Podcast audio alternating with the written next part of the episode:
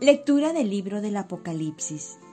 Yo, Juan, miré y en la visión apareció el Cordero de pie sobre el monte Sión, y con él ciento cuarenta y cuatro mil que llevaban grabado en la frente el nombre del Cordero y el nombre de su Padre.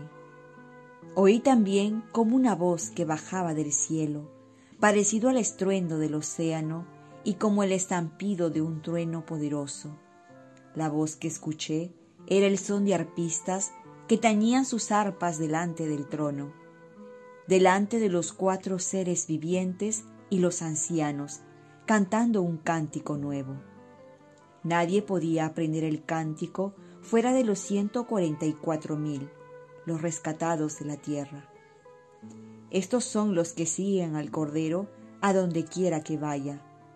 Estos fueron rescatados como primicias de la humanidad para Dios y el Cordero. En sus labios no se halló mentira, no tienen mancha. Palabra de Dios. Salmo del día.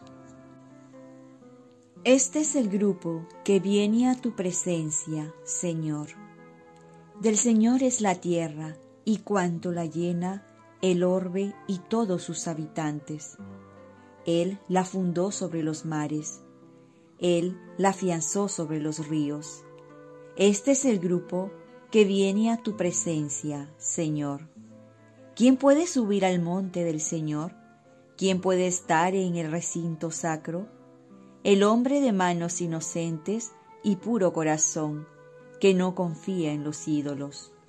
Este es el grupo que viene a tu presencia, Señor. Este recibirá la bendición del Señor, le hará justicia el Dios de salvación. Este es el grupo que busca al Señor, que viene a tu presencia, Dios de Jacob. Este es el grupo que viene a tu presencia, Señor.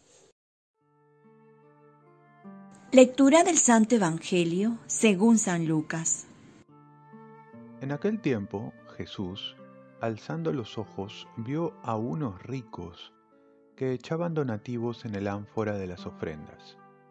Vio también a una viuda pobre que echaba dos moneditas y dijo, En verdad les digo, esa pobre viuda ha echado más que nadie, porque todos los demás han echado de lo que les sobra, pero ella, que pasa necesidad, ha echado todo lo que tenía para vivir. Palabra del Señor. Paz y bien. Dar con amor y confiando en Dios en todo momento.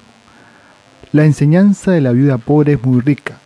Podemos ver algunas enseñanzas de algunos santos al respecto. Ya San Juan Crisóstomo va a decir, el Señor no mira la cantidad que se le ofrece, sino el afecto con que se le ofrece. Y para confirmar esta interpretación dice la palabra de Dios, Dios ama al que da con alegría. Y debemos preguntarnos cómo damos nuestra limón. El peso de lo que damos está en el amor, o mejor dicho, el amor le da el valor a lo que damos. Porque si damos mucho para luego vanagloriarnos o para estar contando a los demás, por mucho que demos la limosna en los ojos de Dios, vale muy poco. Ya San Pablo decía que si diera su cuerpo para ser quemado y no tiene amor, de nada sirve.